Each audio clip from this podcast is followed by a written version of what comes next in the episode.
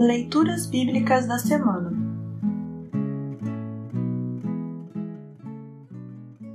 O trecho do Antigo Testamento para o 12 domingo após Pentecostes está registrado em Isaías 56, 1 e 6 a 8.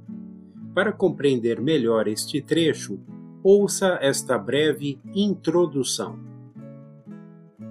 Todas as pessoas que buscarem fazer a vontade de Deus serão aceitas por Ele. Isso vale para o povo de Israel e para as pessoas de todos os povos do mundo. Quando o povo de Deus for liberto do cativeiro da Babilônia e voltar a viver em Jerusalém, o templo será chamado de casa de oração para todos os povos Jesus cita esta passagem ao entrar em Jerusalém e expulsar os vendilhões do templo. Mateus 21, 13. Ouça agora Isaías 56, 1 e 6 a 8. Isaías 56, 1 e 6 a 8. Título: Promessas para os estrangeiros. O Senhor Deus diz ao seu povo: sigam a justiça e façam o que é direito, pois daqui a pouco eu vou livrá-los, mostrando assim o meu poder salvador.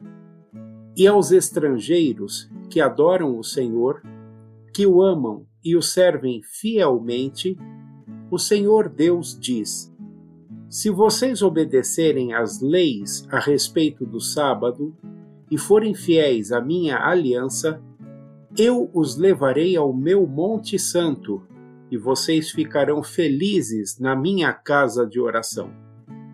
Eu aceitarei os sacrifícios e as ofertas que vocês apresentarem no meu altar, pois a minha casa será chamada de casa de oração para todos os povos vou trazer ainda outros para a terra de Israel e juntá-los ao meu povo que eu já trouxe de volta.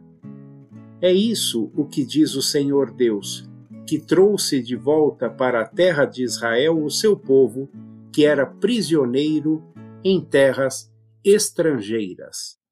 Assim termina o trecho do Antigo Testamento para esta semana.